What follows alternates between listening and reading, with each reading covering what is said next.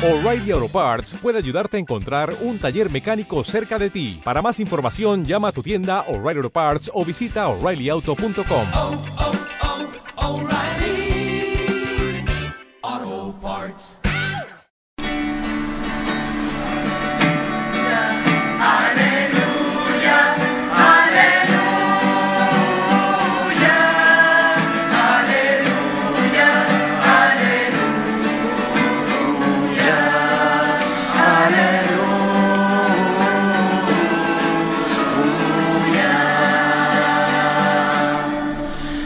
El Señor esté con vosotros. Lectura del Santo Evangelio según San Lucas. En aquel tiempo designó el Señor otros setenta y dos y los mandó por delante de dos en dos a todos los pueblos y lugares a donde pensaba ir él. Y les decía, la mies es abundante y los obreros pocos. Rogad pues al dueño de la mies que mande obreros a su mies. Poneos en camino, mirad que os mando como corderos en medio de lobos. No llevéis talega ni alforja ni sandalias, y no os detengáis a saludar a nadie por el camino. Cuando entréis en una casa, decid primero paz a esta casa, y si allí hay gente de paz, descansará sobre ellos vuestra paz, si no, volverá a vosotros. Quedaos en la misma casa, comed y bebed de lo que tengan, porque el obrero merece su salario. No andéis cambiando de casa. Si entráis en un pueblo y os reciben bien, comed lo que os pongan, curad a los enfermos que haya, y decid, está cerca de vosotros el reino de Dios. Palabra del Señor.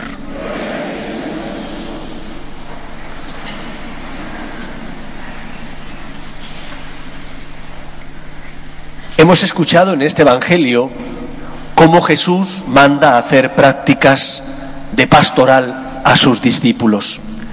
Les envía de dos en dos y les dice que no lleven ni talega, ni alforja, ni sandalias, y que si ven algún conocido por el camino, no se paren a saludarle.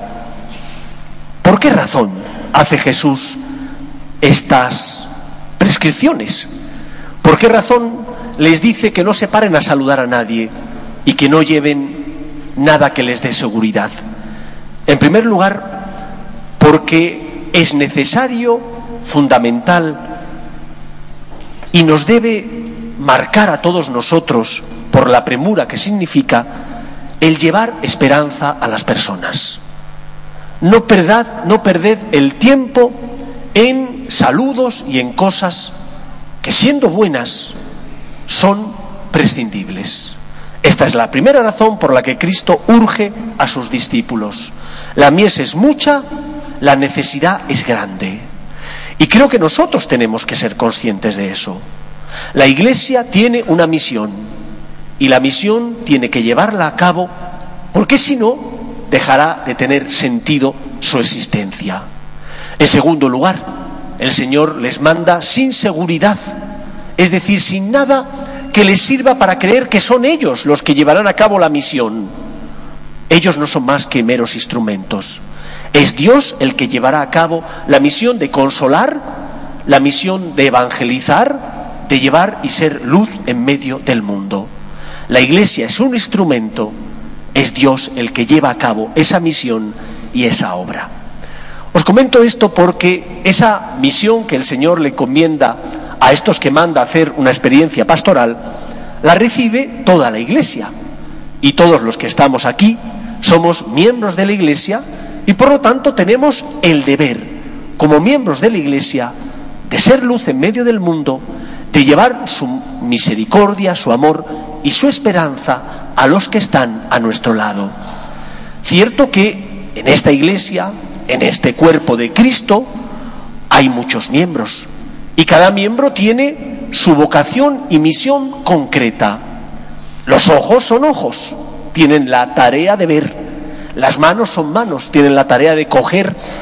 Pero si todos quisieran ser ojos o manos, el cuerpo no podría funcionar. Pero hemos de asumir que cada uno de nosotros como miembro del cuerpo de Cristo tiene un deber, una tarea y una misión que llevar a cabo. Y por eso tenemos que aceptar que tenemos que hacerlo como dice, el Jesús, como dice Jesús, de forma rápida, es importante que asumas tus obligaciones y de forma humilde, confiando en el Señor. ¿Cuál es la misión de la Iglesia? Ser consuelo de Dios en medio de los hombres. Cristo viene para salvar a todos los hombres. Cristo es la respuesta ante el pecado de los hombres, del amor de Dios Padre, que envía a su Hijo al mundo para que su Hijo nos redima, para que su Hijo nos consuele, para que Él sea esa buena noticia que el ángel Gabriel les dice a los pastores, hoy os ha nacido un Salvador, el Mesías, el Señor. Esta es la misión de la Iglesia, llevar esta esperanza, Dios te ama, no estás solo, al corazón de todos los hombres. ¿Y cómo tenemos que hacer y llevar a cabo esa misión? Ya digo que cada uno en función de su vocación concreta. Yo creo que hay tres cosas que podemos y debemos hacer como miembros de la Iglesia y por lo tanto como instrumentos de Dios. La primera cosa que tenemos que hacer, hemos de intentar cumplir con nuestras obligaciones. Seremos luz en medio del mundo si asumimos nuestros deberes e intentamos llevar una vida en consecuencia con nuestros valores y virtudes. ¿Cuál es el primer deber? El primer mandamiento. Amar a Dios por encima de todas las cosas. Y después también amar a los que están a mi lado. Yo no puedo predicar que Dios ama a los hombres. Yo no puedo desear ser un buen cristiano si no cumplo con mis obligaciones. Todos conocemos a personas que son fantásticas fuera de casa, pero que después en casa no les pidas que colaboren haciendo nada. Son los eternos tiranos, que fuera son espectacularmente buenos, que todo el mundo que les ve en la calle dice, pero si tiene un buen carácter como nadie, pero que en casa no mueve un dedo por colaborar y por ayudar. No.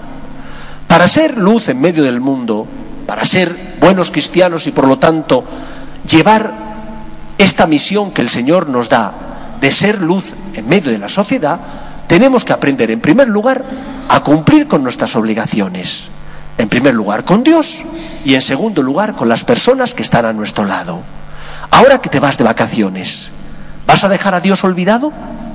Dios no puede quedar olvidado. Es tu Señor y tiene que ocupar el primer lugar en tu corazón. En segundo lugar, debes ser responsable en tus obligaciones. Y tienes que hacer todo sin creerte perfecto y sin esperar que te aplaudan. Porque se da la circunstancia de que a veces cuando hemos cumplido con nuestros deberes, pensamos que nos tienen que dar una medalla. Si has hecho lo que debías, no eres un héroe. Cumplido con tu deber y con tu obligación. ¿Es que te tienen que felicitar porque cumplas con tu horario laboral? No, es un contrato que tienes. Si tienes que entrar a las 8, no son las ocho y 20, son las 8. Y no te tienes que sentir un héroe por llegar a las 8. Es tu deber. Si como esposo o como esposa atiendes a tu marido o a tu mujer, eres paciente, intentas educar a tus hijos con paciencia, aunque también con firmeza, has hecho lo que debías. No te tienes que sentir un héroe por hacer lo que debes. Has cumplido con tu deber. Primera forma de ser luz en medio del mundo, cumplir con nuestras obligaciones, primero para con Dios, en segundo lugar para con los que están a nuestro lado. Segunda forma de ser luz en medio del mundo. Todos nosotros hemos experimentado la misericordia de Dios porque nos confesamos, porque el Señor perdona nuestras culpas y disfrutamos, por tanto, del perdón que Él nos da. Si nosotros que somos pecadores, recibimos la misericordia de Dios y nos agrada recibir esa misericordia. Si salimos cuando nos hemos confesado reconfortados de la confesión, si cuando recibimos a Jesús en la Eucaristía experimentamos esa alegría en nuestro corazón que solo Dios nos da, ¿cómo no llevar también esa misericordia a los que están a nuestro lado? Dios te perdona.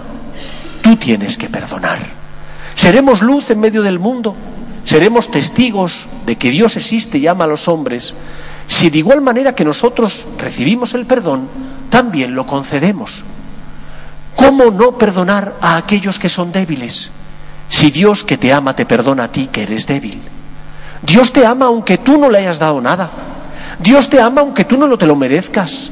Dios envía a su Hijo al mundo para perdonarte aunque tú no tienes derecho a ese perdón. Es algo gratuito e inmerecido. ¿Cómo no intentar nosotros también tratar así a los demás? Por lo tanto, perdona. Que el rostro de la Iglesia y de los cristianos sea el rostro de personas que tienen misericordia de las debilidades de los que están a su lado. Una cosa es ser firme, decir no al pecado, y otra cosa distinta es tener misericordia con el pecador. Tolerancia cero con el pecado. Como padre o como madre tienes que educar a tus hijos para que sepan distinguir el bien del mal, pero también tienes que tener paciencia con sus caídas, como Dios las tiene contigo. Tolerancia cero con el pecado, misericordia, como Dios la tiene con nosotros, con los pecadores. Tercera forma que tenemos para ser luz en medio del mundo. Los que estamos aquí hemos experimentado el amor de Dios. Y yo estoy seguro que todos en algún momento de la vida hemos sentido cómo el Señor nos sostenía, cómo entrábamos al templo con tantos problemas y salíamos del templo con los mismos problemas, pero con otra visión distinta, con esperanza, porque el Señor te sostiene. Pero con cuántas personas a lo largo de nuestra vida nos cruzamos que no tienen esta esperanza, porque no tienen fe o porque están atravesando un momento difícil y necesitan que tú les lleves esta esperanza. Necesitan que tú les lleves este amor de Dios. Hace muchos años, un profesor que tuve en la Facultad de Teología comentó una anécdota. Ciertos amigos suyos que pertenecían a su movimiento, todas las semanas iban a visitar a unos enfermos en el hospital. En concreto, visitaban a uno de ellos que estaba con una enfermedad terminal y ya os podéis imaginar el hombre lo apesadumbrado que estaba e incluso lo deprimido que estaba.